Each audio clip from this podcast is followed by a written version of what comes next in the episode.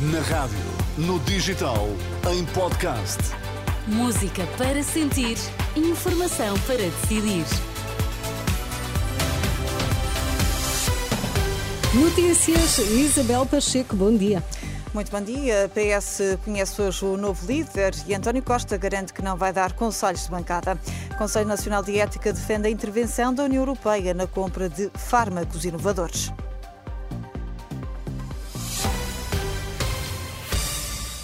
Os militantes socialistas escolhem hoje o sucessor de António Costa como secretário-geral do partido. Segundo o PS, 76% dos militantes já votaram.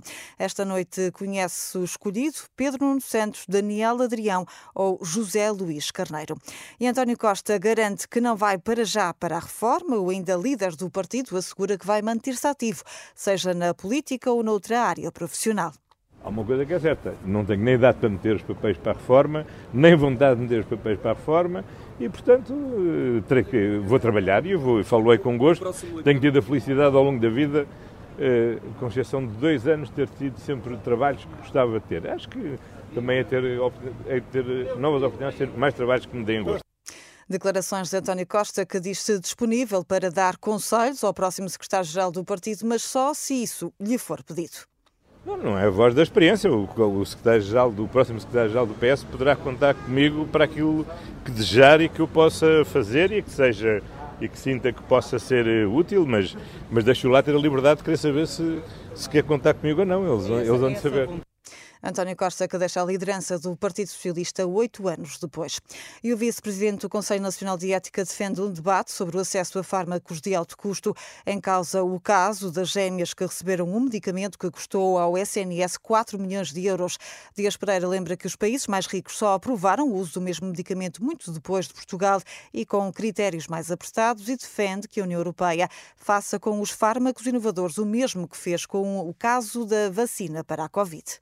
Há uma pipeline, há uma linha que nos próximos cinco anos nos vai trazer muitos e muitos medicamentos maravilhosos, uns melhores que outros, de terapia génica, que, por exemplo, a FDA aprovou há poucos meses um que custa 3,5 milhões de dólares, portanto, o dobro do Solgença. É algo extraordinário que a ciência evolua, é algo extraordinário que nós sejamos solidários e apoiemos as pessoas com doenças raras e com doenças genéticas. Temos que conseguir fazer isso, mas também uma coisa é ser solidário, outra coisa é ser néscio. Nós temos ser capazes de discutir o preço do medicamento e eu gostava de deixar aqui uma ideia. Assim como se fez para a vacinação Covid, é preciso convocar a União Europeia. Isso envolve revisão de tratados, envolve muito trabalho, para que a União Europeia, que com 450 milhões de habitantes, tenha outro poder negocial que não tem um país de 10 milhões de habitantes. Declarações de Dias Pereira ao programa Em Nome da Lei da jornalista Marina Pimentel, que será emitido este sábado aqui na antena da Renascença. Não é só o caso das gêmeas luso-brasileiras a comprometer o nome do filho do Presidente da República, segundo a TVI, Nuno Rebelo de Sousa terá também tentado intervir no negócio da Santa Casa da Misericórdia de Lisboa, no Brasil. O anúncio de uma parceria entre a Santa Casa com o Banco de Brasília para explorar os, os jogos sociais na capital brasileira foi anunciado em abril, mas cancelado em outubro pela própria Santa Casa.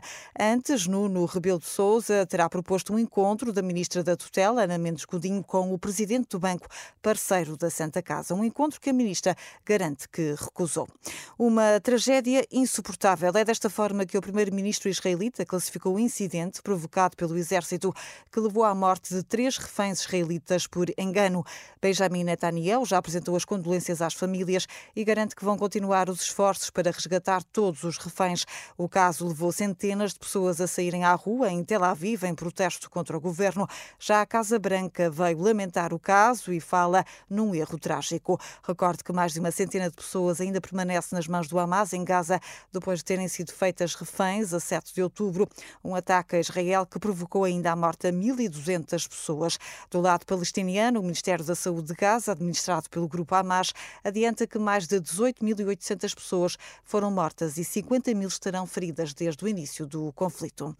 A presença da tradição religiosa é marcante na história da música ocidental.